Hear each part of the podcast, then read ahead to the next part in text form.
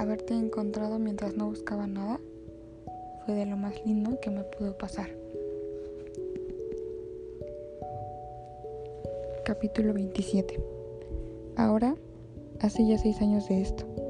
Jamás he contado esta historia y los compañeros que me vuelven a ver se alegran de encontrarme vivo. Estaba triste, pero yo les decía, es el cansancio.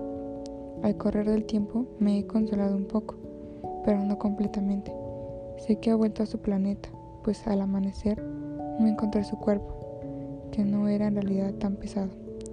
Me gustaba por la noche escuchar a las estrellas, que suenan como 500 millones de cascabeles.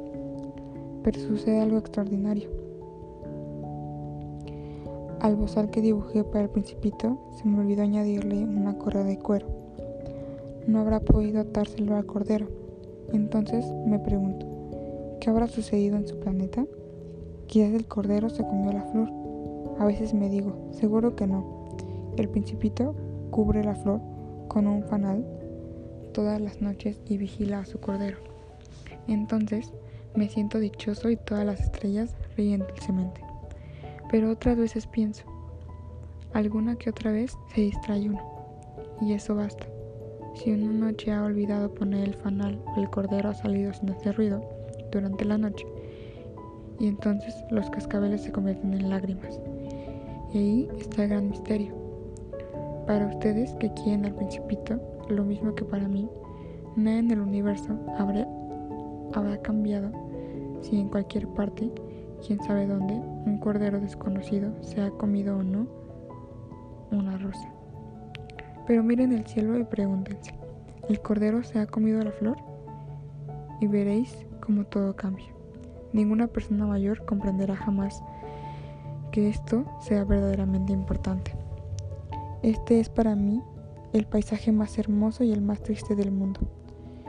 Es el mismo paisaje de la página anterior que he dibujado una vez más para que vean lo bien que está.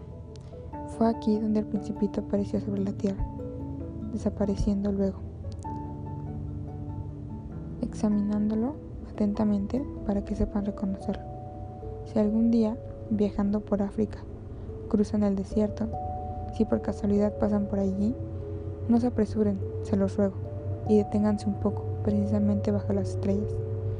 Si un niño llega hasta ustedes, si ese niño ríe y tiene cabellos de oro y nunca responde a sus preguntas, adivinarán enseguida quién es. Sean amables con él comuníquenme rápidamente que ha regresado. No me dejen tan triste. Fin.